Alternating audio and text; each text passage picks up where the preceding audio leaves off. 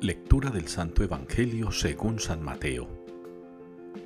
En aquel tiempo oyó el virrey Herodes lo que se contaba de Jesús y dijo a sus ayudantes, Ese es Juan Bautista que ha resucitado entre los muertos, y por eso los poderes actúan en él.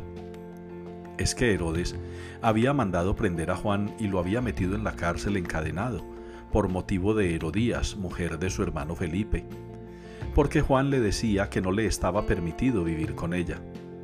Quería mandarlo matar, pero tuvo miedo de la gente que lo tenía por profeta. El día del cumpleaños de Herodes, la hija de Herodías danzó delante de todos y le gustó tanto a Herodes que juró darle lo que pidiera. Ella, instigada por su madre, le dijo, Dame ahora mismo en una bandeja la cabeza de Juan Bautista. El rey lo sintió pero por el juramento y los invitados ordenó que se la dieran y mandó decapitar a Juan en la cárcel. Trajeron la cabeza en una bandeja, se la entregaron a la joven y ella se la llevó a su madre.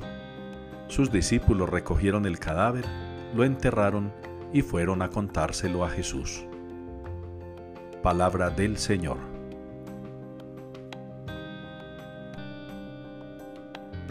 Oh Dios, que te alaben los pueblos, que todos los pueblos te alaben.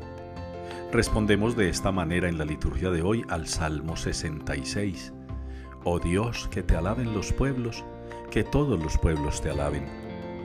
Una invitación del autor sagrado, el escritor de los Salmos, para que cada uno de nosotros, miembros de este cuerpo místico de Cristo, miembros del nuevo pueblo de Israel, alabemos al Señor y que busquemos con nuestra predicación, con nuestro testimonio, con nuestro discipulado, con nuestro apostolado, anunciarle a todas las personas con las que nos encontremos en el camino de la vida que Cristo es el Señor, que Él es nuestro Dios, que entregó su vida y ha resucitado por nuestra salvación.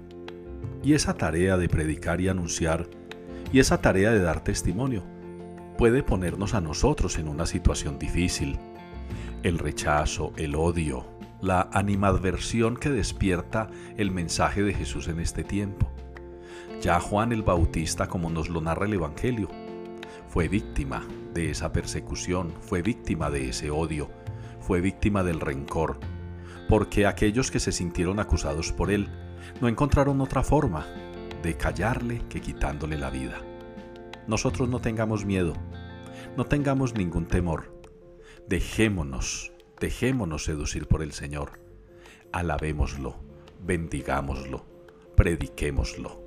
No temamos, anunciemos su mensaje, que Él estará con nosotros para siempre.